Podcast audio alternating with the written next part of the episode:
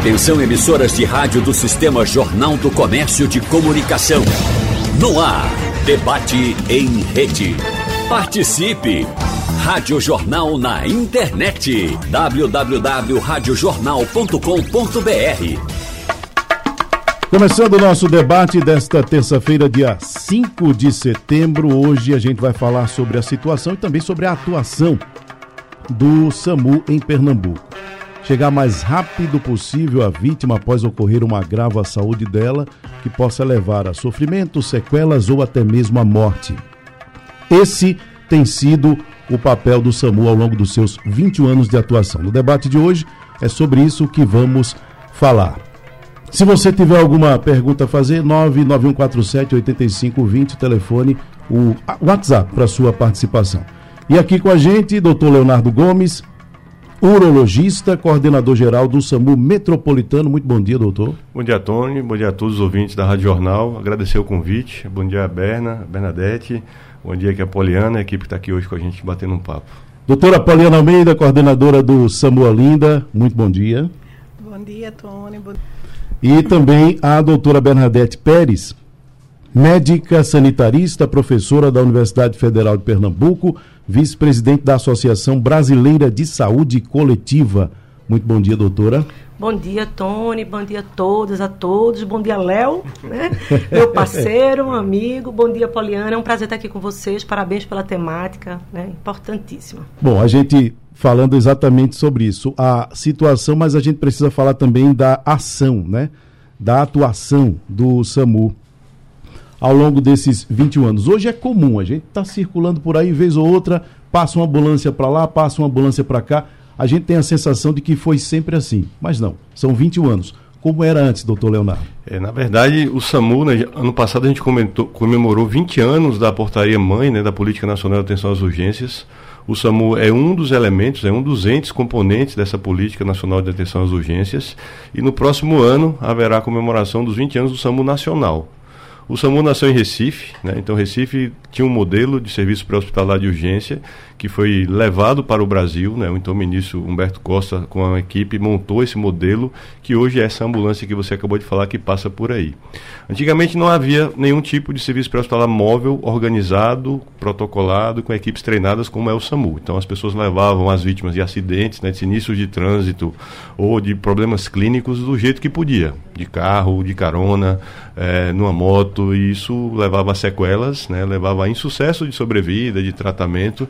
Então o SAMU é um marco, né, dentre as muitas políticas exitosas do SUS, o SAMU é um componente de sucesso, a gente pode dizer isso, e hoje a população você não consegue enxergar uma cidade mais sem um SAMU, né? Então o número 192 é o número hoje que está na cabeça das pessoas. Então quando você tem rico ou pobre, de qualquer é, necessidade que ele tenha, ele vai ligar 192 e diante de uma hierarquização de necessidade vai ser atendido por uma equipe treinada com recursos que vão desde uma motocicleta até um helicóptero pode atender hoje gratuitamente pelo SUS uma pessoa que precise do SAMU. 192 o SAMU, o 93 é o resgate. Qual é a diferença? Às vezes a gente vê as duas ambulâncias circulando. É, o bombeiro, né, que é o 193, o bombeiro ele é um órgão que atende a acidentes, né, a sinistros. Então, por exemplo, uma pessoa está presa nas ferragens, colidiu o carro, ficou preso lá, ele vai ser atendido pelo SAMU e pelo bombeiro. As equipes do bombeiro não possuem profissionais de saúde, então são ambulâncias não medicalizadas. Então, nessas ambulâncias, a gente, por exemplo, não pode atender uma pessoa que tem uma crise hipertensiva, uma pressão alta. Então, ele não pode ir porque ele não tem médico, não tem enfermeiro, não tem técnico em enfermagem. Então, o SAMU cuida dos agravos de saúde clínicos e traumáticos e o bombeiro atende aos agravos traumáticos. Então, em algumas situações o trabalho é parecido, mas são equipes distintas com pessoas, profissionais distintos. Salvamento quem faz é o bombeiro, então a pessoa está se afogando, está em alto mar, ou então tá, é, caiu na ribanceira. Tudo isso é feito com a ajuda do SAMU e do bombeiro. Mas o bombeiro faz mais o resgate e o SAMU faz o atendimento de saúde. Doutora Bernadette, a importância de um serviço desse disponibilizado pelo Sistema Único de Saúde para toda a população, aliás, muito mais que isso. Se a pessoa pisar no Brasil pela primeira vez hoje e ela precisar, o serviço vai estar lá disponível para ela. Então, Tony, é fundamental isso, né? Assim, pegando esse gancho a partir do que o Léo é, disse agora da, da instituição dos mais de 20 anos, né, 21, 22 anos da Política Nacional de Atenção às Urgências, é importante dizer que o SAMU é um dos componentes né, que salva vidas né, num sistema único de saúde extremamente generoso, extremamente includente, mas ainda incompleto. Né? É importante que a gente diga isso, que o SUS ainda não se completou enquanto política pública universal, né? com acesso gratuito, de qualidade, para todo brasileiro e brasileira.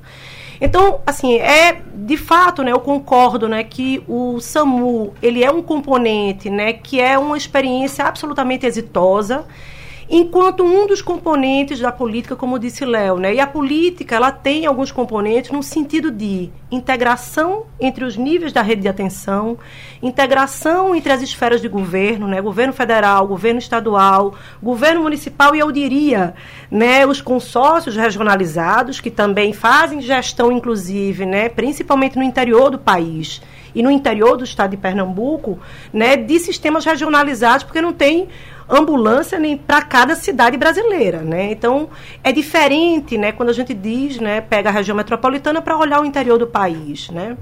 É, no sentido de uma clínica centrada nas pessoas, também um componente da Política Nacional de Urgências, de atenção às urgências, e o componente de regulação, que é um dos componentes de, de, de gestão que é fundamental, a Central de Regulação Médica, que tem que ser também integrada né, com o Estado, com os hospitais, que não podem funcionar sozinhos, né, que não pode ter autonomia total, e isso influencia fundamentalmente no SAMU. Então, acho que a gente tem que falar um pouquinho disso, assim, como é que a integração da rede da atenção primária à saúde até os hospitais, maternidades e portas de urgência e emergência pautadas no pronto atendimento e na UPA influenciam na avaliação da qualidade de um serviço, que é um serviço é referência para a população, né? Se você for fazer uma pesquisa, né, do o que é 192, né, essa central telefônica que a população, né, tem um problema e liga e fizer essa avaliação, você vai ver, claro, vai ter alguma crítica, mas é o tempo, mas assim, o serviço chega, é um serviço presente que a cada rua, a cada espaço do território, o SAMU chega em todo o espaço do território. Mas é importante a gente falar desses componentes e o quanto é que isso influencia na avaliação, na qualidade e na boa atenção e gestão né, do próprio serviço. É, é interessante isso que eu tinha falado, porque é, é, isso é de tal forma tão, tão comum no nosso dia a dia que aí já fica difícil mesmo de se imaginar sem. Por isso que eu perguntei como era antes. Eu, particularmente, nem lembro. Mas a, a importância de se ter um serviço desse para fazer o trabalho que o SAMU faz é, é, é, é, algo fantástico que a gente tem. Né? É referência para todo mundo. Né? Como eu disse, se um, um, turista pisar aqui pela primeira vez hoje e ele tiver algum problema, ele vai ser atendido. Independente de qualquer né? coisa, gratuitamente. Né? Isso. E se você, só permita, assim, se você vai para fora do país, eu vou citar os Estados Unidos aqui como exemplo, você vai ser atendido, mas vai chegar depois um boleto para você pagar Isso. na sua casa no seu CPF por tudo aquilo, desde a ambulância que ele pegou no meio da rodovia, né, ou no, é, no acidente, ou que você tenha assim, passado, até o hospital. Vem uma conta cara, salgada depois em dólar para você ter que pagar. É impensável hoje imaginar. Agora sim, eu queria pegar o gancho aqui que Bernadette falou, que, que Bernadette disse, que é o seguinte: a gente precisa rever esse papel do SAMU. Né? O SAMU, ele. É, envelheceu, né? hoje não é mais um, uma novidade, o SAMU já existe para muitas coisas, mas ainda existem distorções do emprego do serviço. Então, ele é um elemento de uma rede que precisa funcionar.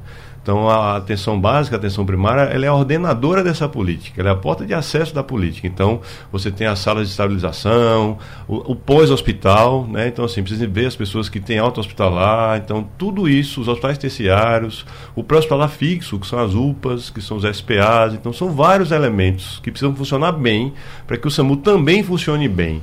Então, é, a gente não é um órgão de 100% de, de aprovação pela população, nem deve ser assim, mas as críticas muitas vezes existem porque o sistema como um todo não tem funcionado bem. Então a gente precisa entender o papel de cada ente federativo. O SAMU é um serviço tripartite, Tony. Ele tem um funcionamento através do município, uma gestão municipal, uma gestão da política pelo Estado e o incentivo federal, que recentemente houve um incremento de 30% no repasse. Então, o presidente Lula assinou um repasse agora maior do SAMU para que a gente, para os municípios possam ter mais fôlego na gestão. Porque não é apenas uma ambulância, não é apenas um fardamento diferente, são treinamentos, são profissionais, homens e mulheres, são treinados diuturnamente para poder fazer aquilo bem feito. E o que, que acaba acontecendo agora? Sobrecarregando municípios que muito funcionam, que rodam bastante, para outros que não têm funcionado tão bem. Isso prejudica a assistência e às vezes a gente tem levado é, 40, 50 minutos para atender um paciente grave. Isso é muito complicado quando é pensar em vida, né? Deixa aqui eu fazer um parênteses antes de passar para a doutora Poliana, que eu estou percebendo que ela está muito querendo falar. Ela tem coisas a dizer sobre essa questão da, da importância e do exemplo de fora do país, que outros países também, quando a gente viaja, tem que fazer seguro, Sim. porque lá fora não tem o sistema que nós temos. E aí eu assistindo um documentário SOS Saúde do Michael Moore. Sim. Se você tiver a oportunidade, você que está ouvindo a gente agora, você assista. A moça sofreu um acidente e ela foi socorrida de ambulância. Foi para o hospital. O seguro saúde dela cobriu o hospital, mas não cobriu a ambulância. Ela teve que pagar a ambulância, mas ela não teve escolha. Ela teve que ir na ambulância porque ela estava desacordada. E depois a conta chegou. A gente aqui, sinceramente, não sabe o que é isso. E, e muitas vezes não valoriza o suficiente. Desculpa, Poliana, assim, mas só dizer assim, Tony, que é, o nosso sistema é um sistema baseado nos sistemas universais e nacionais gratuitos, né, que são os melhores sistemas do mundo, fazem mais e melhor, né, com menos recurso, inclusive. Então, o brasileiro, né, quer dizer, o Sistema Nacional de Saúde, o SUS, tem esse modelo na tradição dos sistemas nacionais universais que as pessoas não pagam, né? O Michael Moore brinca, ele tem dois documentários, né? Uhum. É, esse documentário, ele faz inclusive uma brincadeira falando de coisa séria, né? Falando de um acidente de trauma, né? Na rua, e aí quando a ambulância vem chegando, o cara vai num pé só, né? Com a perna quebrada, correndo da ambulância, porque, olha, se ele entrar na ambulância, como o Léo disse, vai pagar.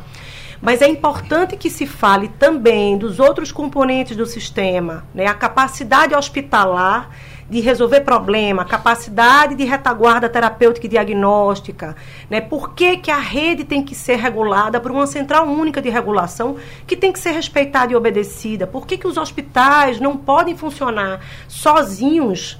Né, como se pudesse ter autonomia total de dizer quem entra e quem não entra. Quem tem essa autonomia é quem está na regulação. E no nosso modelo, na regulação médica, que é o modelo né, do SAMU brasileiro, foi um modelo inspirado no modelo francês. Então, assim, isso tem né, essas repercussões que eu acho que é fundamental para a gente garantir o prosseguimento do SAMU, que também não está completo, né, mas está bem mais completo do que o SUS, né, integrado em rede e de maneira que a gente é, reduza as desigualdades entre regiões, o Sul tem quase 100% de cobertura, tem 95% de cobertura do SAMU. A região Norte tem 75% de cobertura. E olhe que com muitos rios, né? Então, assim, tem os transportes a partir dos barcos, mas tem uma desassistência ainda muito grande também. O Nordeste também fica um pouquinho abaixo, tem em torno de 85% de cobertura. Então, assim, e quando você vai para o interior, como eu disse, né, ainda tem algumas questões para serem resolvidas, grandes raios de distância, né, para você atender, ambulâncias que rodam 100 km, 90 km, 150 km muitas vezes, e que isso interfere no tempo terapêutico né, do atendimento do caso, né, a partir da chamada. Doutora Poliana, coordenadora do SAMU Olinda, a senhora estava querendo muito falar, o que é que a senhora, essa sua experiência é, é, no SAMU de Olinda? É, é um pouco disso tudo que o doutor Léo falou e a doutora Bernadette. Né? A gente trabalha o SAMU, a gente é o SUS, né? o SAMU é o SUS, um sistema gratuito, ainda com suas fragilidades, né? lógico, temos as fragilidades, mas a gente tem muita potencialidade. E aí, como os meninos falaram anteriormente, é, o SAMU não, não anda só, né? Precisa todo de um complemento, de uma rede integrada para que aconteça o serviço né, para que a gente consiga dar um tempo resposta para aquele usuário que necessita do atendimento de urgência e emergência. Então, a gente ainda tem essas fragilidades, mas a gente também tem muitas potencialidades dentro do serviço. Né? E aí vai da regionalização, cada município tem suas características geográficas de gestão, né? mas a gente entende a importância disso para a população. Né? É um, um serviço que é para todos, é para o rico e para o pobre, independente de classe, de religião e é, a gente só soma. Mas precisamos sim que o serviço seja integrado. Então a gente parte, como o doutor Leonardo falou, da rede de atenção básica, a rede de atenção secundária e terciária, porque não é só o atendimento da, do SAMU. Né? A gente faz o atendimento e depois que a gente faz, faz o atendimento, a gente vai levar esse paciente para onde? Né? É onde vai entrar a regulação. Né? A gente tem sempre a porta aberta para o SAMU? Nem sempre a gente tem. Então a gente tem as fragilidades dentro da rede de urgência. Né? E aí vem toda a dificuldade do tempo-resposta, do atendimento, a área geográfica do município para se chegar ao paciente, se é descentralizado a, a unidade ou não é, né? se essas portas estarão abertas, seja da rede secundária ou da rede terciária, se a gente vai levar o paciente para uma UPA ou para um hospital da restauração. Então, a gente ainda tem alguns embarros, algumas dificuldades para que a gente dê agilidade e que tenha esse tempo-resposta favorável para a saúde daquele paciente, para que a gente consiga dar uma sobrevida ao paciente, que ele não venha com sequela ou chegue ao, ao óbito, né? Essa resposta depende de quem? Olha, Digo, na hora de, de tomar essa decisão. Veja, quando no dia a dia, na prática do SAMU, quando a gente atende o paciente, seja ele de causa clínica, obstétrica ou traumática, a equipe que está lá seja uma equipe de, de básica, né? Porque a gente tem aqui dentro da região metropolitana, como o doutor Leonardo já falou, a equipe de motolância, que é uma equipe que normalmente chega primeiro, né? Que vai chegar primeiro a vítima por conta do acesso da própria moto. A gente tem as viaturas básicas e as viaturas de UTI. Né? No caso do SAMU Recife, eles também ainda compõem com o aéreo. Então, a depender do que é regularem para a gente, porque é uma coisa que às vezes a população a gente nota que não entende, porque quando a população chama o SAMU, eles acham que estão ligando para o serviço unitário do SAMU, que eles estão falando com alguém já de Olinda ou com alguém de Jaboatão, e na realidade 192 é a regulação. Então, eles ligam, eles falam com a central de regulação, essa central de regulação de Recife vai ver qual é a prioridade daquele atendimento e vai enviar uma viatura do município. Então, ainda existe esse tempo resposta do solicitante ligar para a Central 192, a Central 192 aciona, vê qual é o tipo de viatura que vai ser acionada para acionar o município. Então a gente já tem esse, esse meio aberto da solicitação e aí quando as ambulâncias são acionadas, seja ela básica, que é composta apenas por um condutor e um técnico de enfermagem ou UTI, e a gente chega à vítima, dependendo do grau de complexidade daquele atendimento, a gente vai retornar para 192 através da regulação às equipes, os profissionais, e dizer qual é o caso clínico do paciente e qual é a indicação do paciente para que ele seja. Principalmente quando são pacientes graves que precisam é, de UTI, precisam de leitos reservados para pacientes que precisam de apoio respiratório, né, pacientes entubados, então eles precisam fazer essa regulação. Então, a gente sempre, a equipes tem a retaguarda do 192, que é a regulação, para dizer para onde a gente vai levar aquele paciente, para que exatamente não tenha essa perca de tempo de, de repente, eu levar para uma unidade sem a regulação do SAMU e chega na unidade e o plantão está fechado.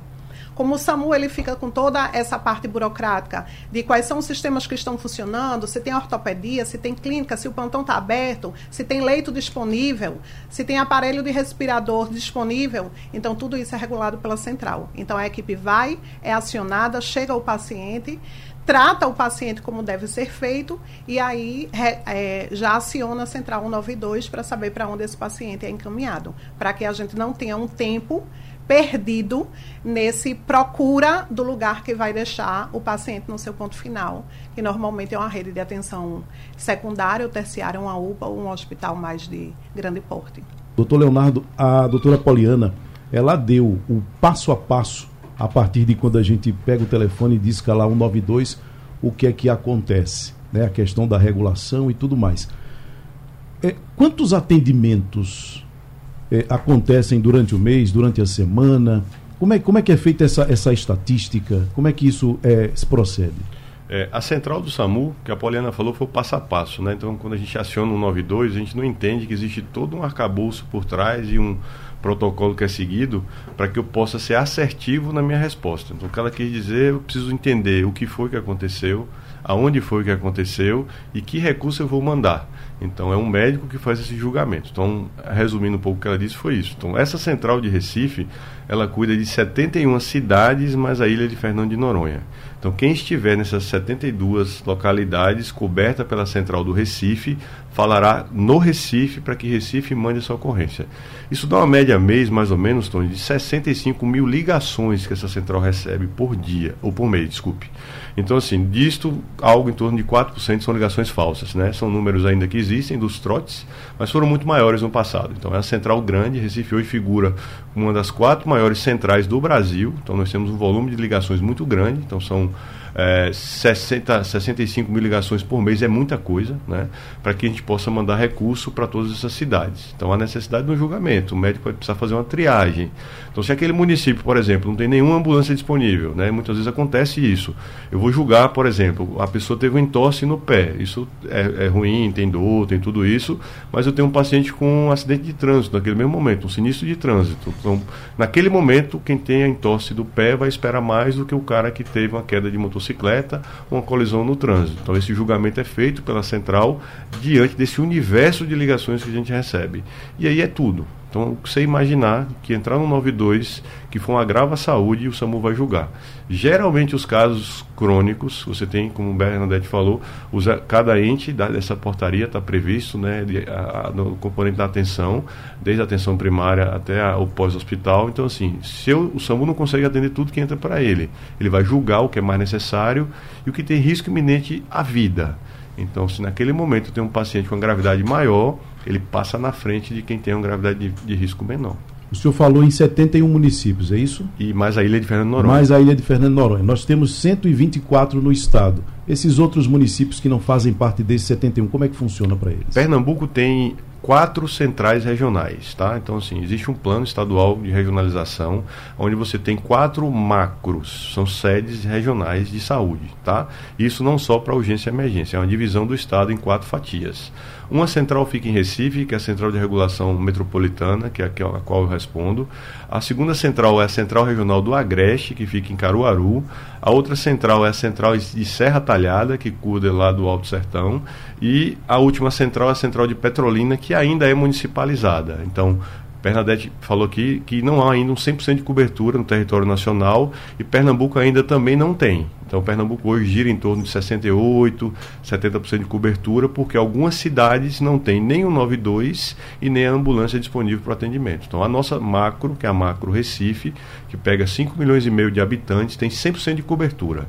Então, nessa regional na qual a Central Recife responde e a ilha de Fernando de Noronha, aonde ligar um 92 vai cair numa central de Recife, o médico vai fazer uma escuta e vai definir o envio ou não do recurso. A pessoa que liga, não necessariamente para aquilo que ela está passando, ela vai ter a necessidade do deslocamento Sim. de uma equipe. Também há a orientação por telefone, Positivo. que é importante que as pessoas saibam. Né? Dessas 60 e poucas mil ligações que eu disse para você aqui, cerca de 20 mil vão precisar de atendimento. O restante são orientações fonadas, né? o médico pode orientar ou até uma prescrição, se for necessário, de uma medicação que o paciente já faça uso, ou orientação quanto a um engasgo, se for necessário, a pessoa fazer essas manobras, se a pessoa souber, ou até mesmo dizer o seguinte: olha, procure o posto de saúde, na atenção básica vizinho à sua casa, se você já tem um acompanhamento regular, procure uma outra unidade de saúde privada, se você é usuário de plano de saúde. Então, por telefone, o atendimento já começa no 192. Então, quando você liga o 192, mesmo que eu sei que vai precisar de uma ambulância, o médico pode acalmar quem está pedindo o socorro, pode orientar que se aquela área é uma área não é segura, por exemplo, um, uma rodovia, a pessoa cai de motocicleta, ela não se machuca, mas o carona se machuca, a rodovia não está interrompida. Então posso por telefone orientar, olha, você está num local seguro, tente sair do, do meio da via, tente procurar uma sinalização. Então isso tudo são orientações fonadas se a necessidade do envio da ambulância. Quando a ambulância chega, começa a segunda etapa do atendimento, que a equipe faz no local, e pode também não precisar remover a vítima. Eu posso chegar numa casa, um paciente paciente que teve uma cefaleia, uma dor de cabeça, alguma coisa do tipo, a gente faz a medida dos sinais vitais, pressão, pulsação cardíaca, tudo isso. A paciente está bem, estava ansiosa, alguma coisa do tipo. A gente medica no local e libera no próprio local. Então, o atendimento não é só transporte. A gente pode fazer atendimento por telefone, atendimento na cena. A Berna falou aqui do modelo nosso, que é o modelo francês. A gente, o SAMU usou o modelo francês no início. Hoje nós temos um modelo meio misto, é meio americanizado e meio europeu, porque ele nasceu na França, né, que era o SAMU, mesmo nome inclusive, SAMU francês. A gente nasceu como modelo francês, que é um modelo que na cena faz ultrassom, faz exames, coleta exames, tudo isso. A gente não tem esse modelo ainda, não mais no Brasil. Na verdade, nunca tivemos no Brasil. E nos Estados Unidos ele não tem o médico no pré-hospitalar. Ele, ele pega e leva, digamos assim. São paramédicos, não existem paramédicos no Brasil. Então, o paramédico americano é aquele cara que faz tudo aquilo na cena e leva para a sala de cirurgia, que é a sala de trauma, onde tem um médico cirurgião aguardando a chegada daquele paciente. Então, o SAMU é brasileiro, eu reputo como mais completo porque a gente tem um modelo, um pouco do modelo europeu e um pouco do modelo americano. E aí nasceu o SAMU Brasil. Doutora Bernadette, o SAMU ele faz parte de um sistema. E o nosso sistema, claro, ele tem suas falhas, ele tem seus problemas. E o doutor Leonardo também falou que é, não, nem todo mundo aprova, nem to, todo mundo. Alguém tem sempre uma reclamação para fazer. Em que o sistema acaba refletindo também na questão do trabalho do SAMU? São vários aspectos, viu, Tony? Mas eu queria, eu queria é, reiterar assim, o que, que impacta, né, fundamentalmente, né, no trabalho do SAMU no dia a dia. Né? O SAMU é um observatório, assim, pegando um pouquinho esse gancho né, da central de regulação e também da parte da assistência, porque você tem né, o componente da central e você tem o componente assistencial. Mas quando você pega os dois, fundamentalmente a central de regulação, você tem um observatório da rede, né? O que a gente chama, alguns chamam de observatório da saúde, né? Eu gosto de chamar é, sentinelas de um coletivo. Que é Só fazendo um parênteses, e são muitas coisas que o usuário ele não tem acesso. Ele não tem Isso. absolutamente nenhuma ciência disso. Isso. E é importante que saiba, né? Então, então é importante que saiba, né, que o, o que são sentinelas do coletivo? É aquele caso, aquela situação que nos acendem um monte de alertas né, na cabeça. Então, se você for pegar a carga de doenças né, que o SAMU atende, me digam aqui, né, os dois se eu estou errada, mas assim, você tem né, uma quantidade de pessoas que agudizam, que pioram de situações crônicas. Doença cardiovascular, síndromes metabólicas, né, que doença são... mental, né? E, aí uma, eu estou separando, viu, Léo? Porque hum. a carga de doença mental, de transtorno psiquiátrico, hoje em dia está tão grande e tão potente, tão agudizada, né, por conta também da rede substitutiva, que eu acho que tem que ser falada, que acaba também no SAMU. Então, assim, você, se você não tem né, uma quantidade de serviços ampliando o escopo da atenção primária à saúde, os centros de atenção psicossocial, a retaguarda psiquiátrica e psi, psicologia, terapia ocupacional, dos núcleos de apoio à saúde da família atuando no território e as urgências psiquiátricas atuando, esses casos que são parte da vida humana. Ninguém está dizendo que não são, não, são parte da vida humana. Se tornam um, um conjunto de problemas muito grande que vai cair no atendimento do SAMU. Isso eu diria que é uma segunda carga, eu nem colocaria nos crônicos, a gente está separando ultimamente. Né? Uma terceira carga são os desastres. Os desastres, e eu diria é, o, as emergências em saúde pública as arboviroses, dengue, zika, chikungunya, que de alguma forma são, são agravos crônicos, mas às vezes agudizam e que recaem também. As inundações, as chuvas tropicais. Né? As chuvas tropicais, que todo ano a gente sabe qual é a época que vai acontecer.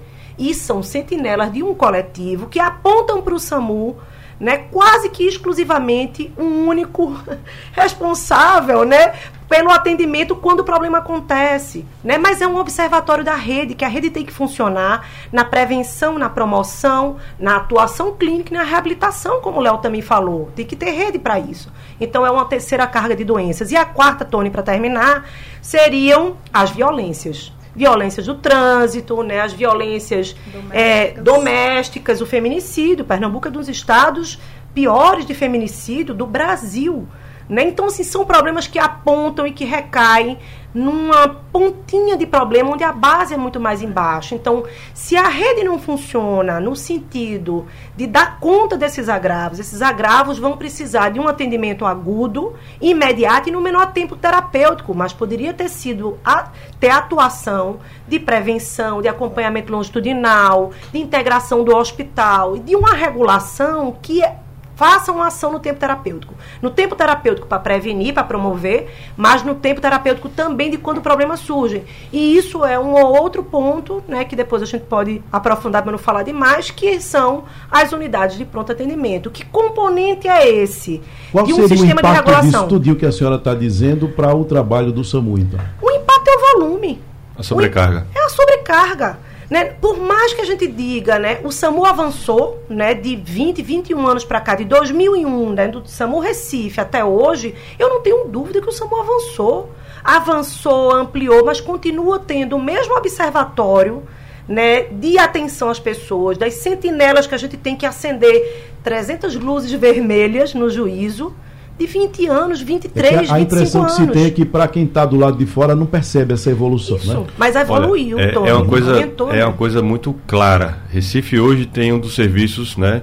Doutora Bernadette, vou confessar aqui no ar, foi minha primeira chefe. E assim, quando a gente assumiu o SAMU, eh, nós rodávamos precariamente com seis ou sete ambulâncias, Isso. né? E a gente foi pautado pela imprensa fortemente à época e foi feito um plano em Recife em defesa da saúde. Estou errado? Não, tá. E assim, e foi feita uma recomposição de equipes e escalas. E o SAMU que ela encontrou lá atrás, com a minha primeira chefe, com quatro, seis ambulâncias, hoje roda com 26 ambulâncias na capital. Ele roda hoje com oito motocicletas e roda hoje com helicóptero da Polícia Rodoviária Federal. Nós estamos falando de um crescimento quase que triplicou o, trama, o tamanho do SAMU. A gente quer chegar, Tony, ao final dessa gestão, com 40 ambulâncias rodando na capital. Então, assim, a gente quer que tenha uma média de uma ambulância para cada 25 mil habitantes do Recife.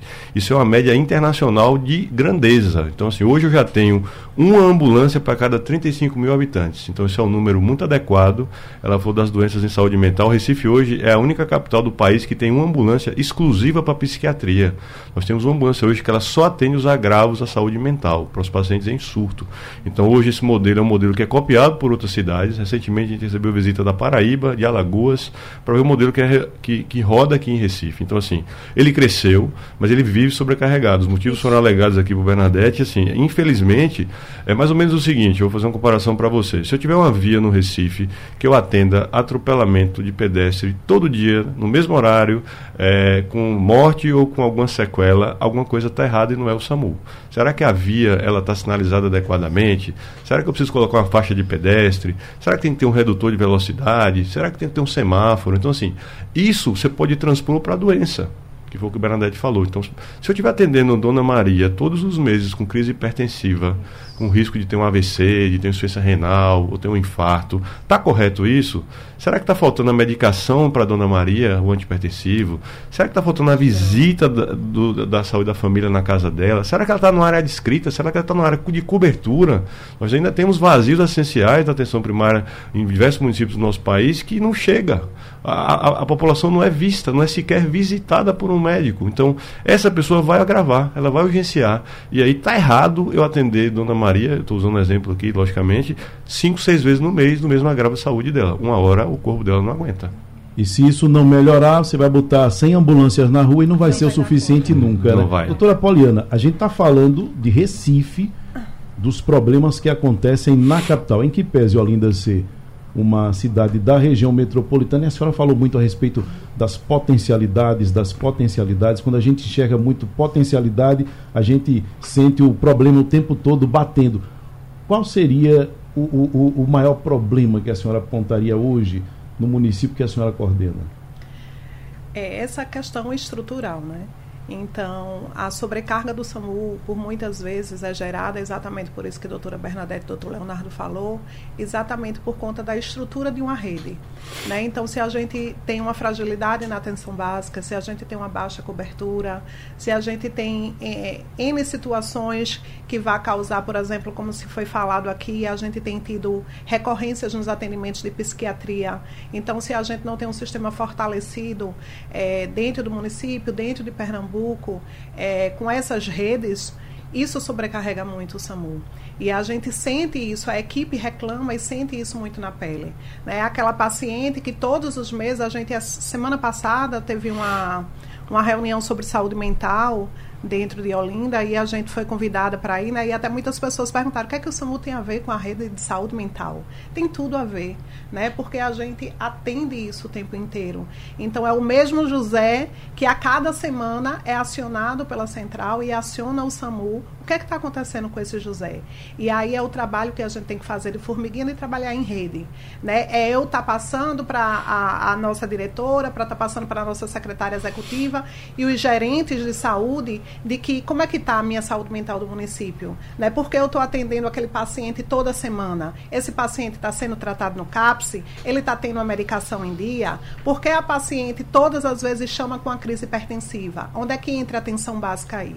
Né? Então a gente sente também isso na pele lá em Olinda e acredito que em todos os outros municípios, porque a gente tem uma rede fragilidade, né? A gente tem uma rede frágil, o SUS ainda é muito frágil, né? Mas Olinda tem tentado fortalecer. A gente acabou de, de dentro da rede de Olinda de emergência, é, a unidade municipal, a UPA municipal de Olinda, né? Que foi inaugurada agora recentemente, há um mês, a UPA municipal de Rio Doce.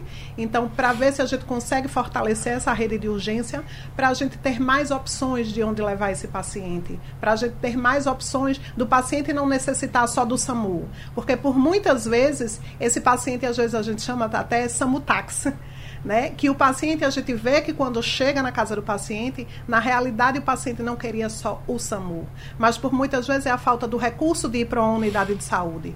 Então, eles acionam o SAMU e quando a gente chega lá, como o doutor Léo falou, muitas vezes a gente faz aquele atendimento no domicílio. O médico ou o profissional que está lá, é, conversa com o paciente e diz: olha, infelizmente a gente precisa estar tá o tempo inteiro deixando a população bem orientado a nível disso, porque por muitas vezes a gente está atendendo um paciente para pegar esse paciente e levar para uma unidade de saúde e ali não era um risco iminente de morte e a gente está deixando de atender uma parada cardiorrespiratória e a gente está deixando de atender um paciente psiquiátrico em surto, né? Então a gente, é, quem trabalha na ponta né? Eu, eu, estou na coordenação de enfermagem do SAMU de Olinda, mas a gente escuta essa demanda reprimida o tempo inteiro das equipes. Né? Chefe, é a mesma paciente que a gente vai atender. E aí a equipe já se preocupa em dizer assim: que tal a gente acionar a rede de atenção básica? Vamos acionar a diretora, porque tem alguma coisa errada.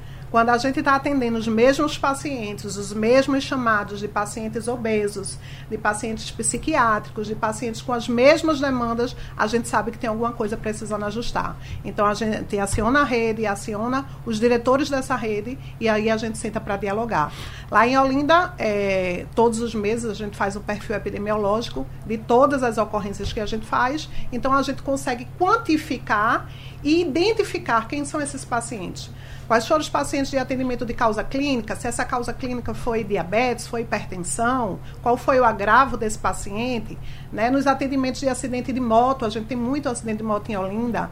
Então, de que forma a gente pode se comunicar com a rede do, do, do município para tratar sobre aquela localidade, como precisa de, uma, de um. De um uma faixa de pedestre, de uma sinalização maior. Então, a gente está tentando hoje trabalhar com esse perfil epidemiológico de Olinda, junto com a rede de Olinda, para tentar amenizar essa sobrecarga que existe realmente sobre a rede do SAMU. Ou seja, o, o no, no, seu caso em especial, o, o SAMU acaba avançando um pouco daquilo que seria o seu trabalho, faz um pouco o trabalho da, da continuação do atendimento, para poder fornecer esse subsídio já para isso, porque. Diminuir a, um pouco a sobrecarga. Isso, porque perpassa sobre a responsabilidade também da gente como cidadão, não só como profissional de saúde, mas como cidadão.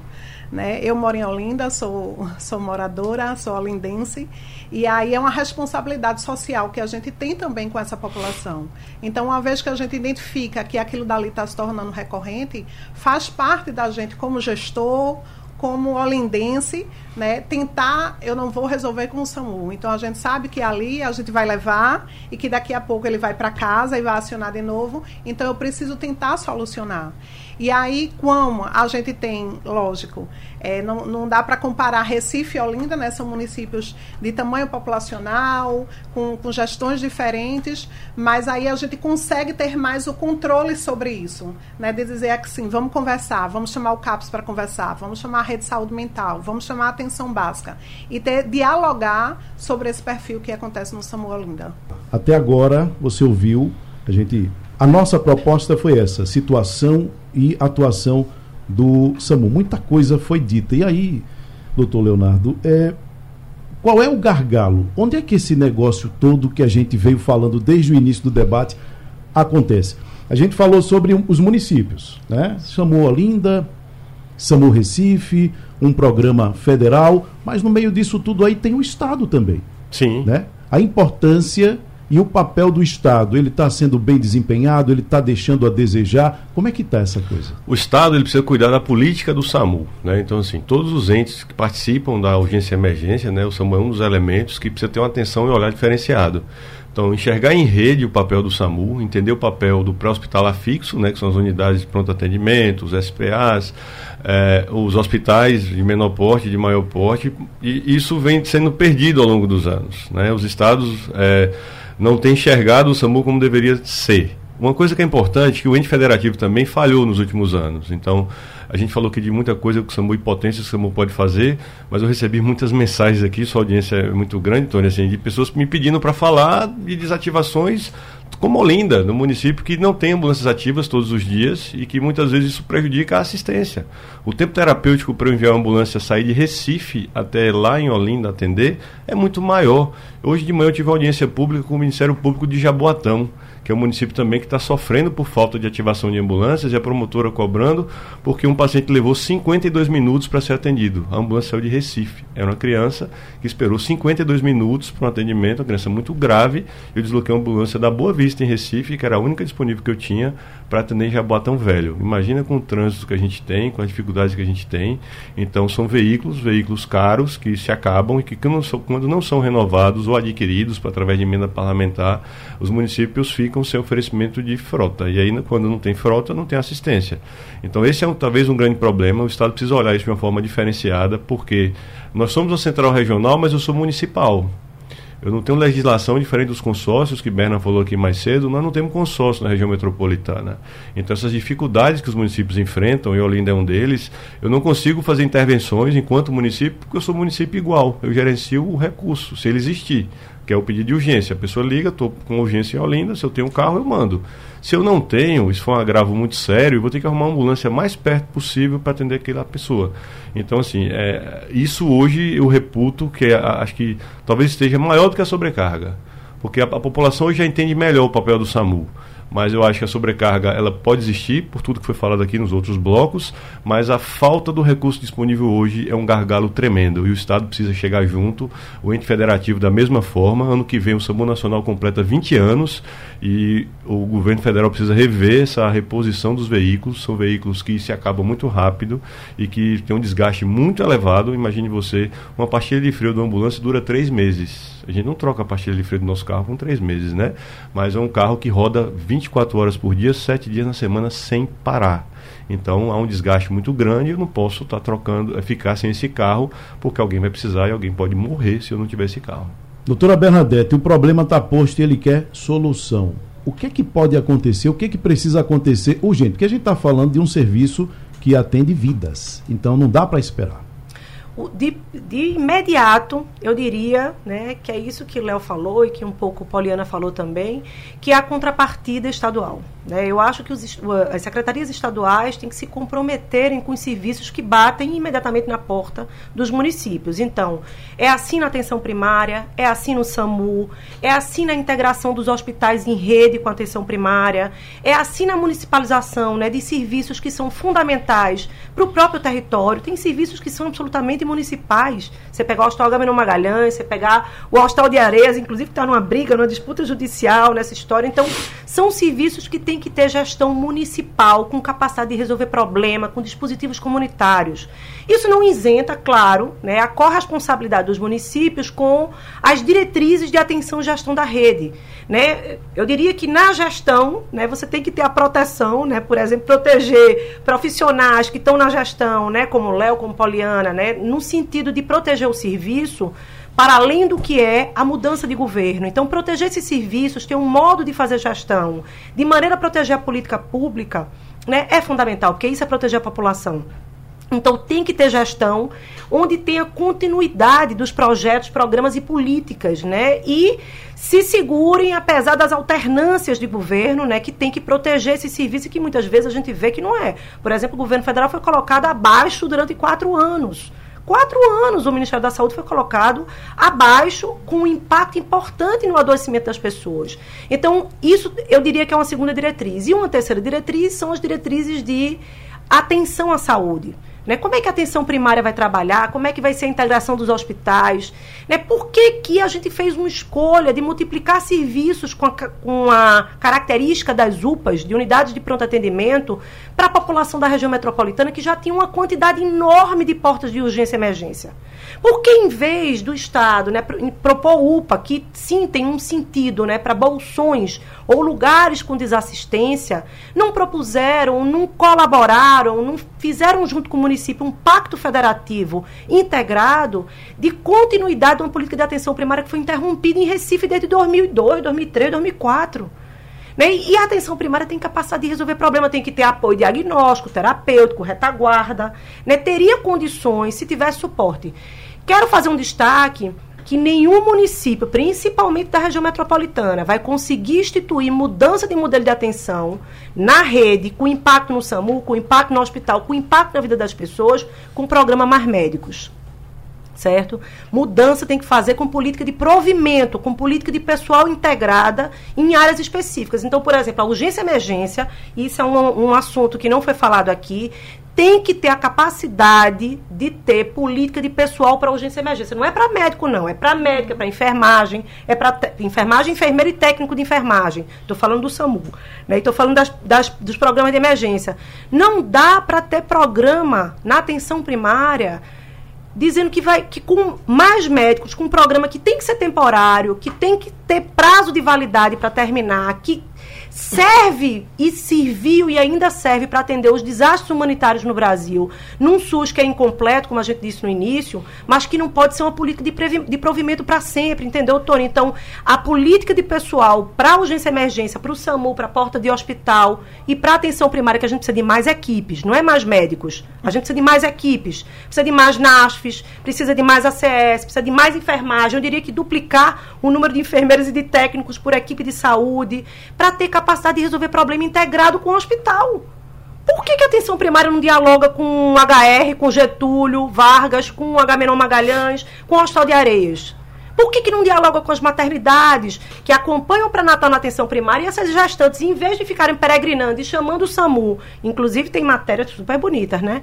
Do SAMU, o nascimento é muito bonito, né? Eu tenho quatro filhos, eu acho o nascimento lindo. Uhum. Mas assim, é, é, é, sempre, muitas vezes, esse atendimento obstétrico recai no SAMU.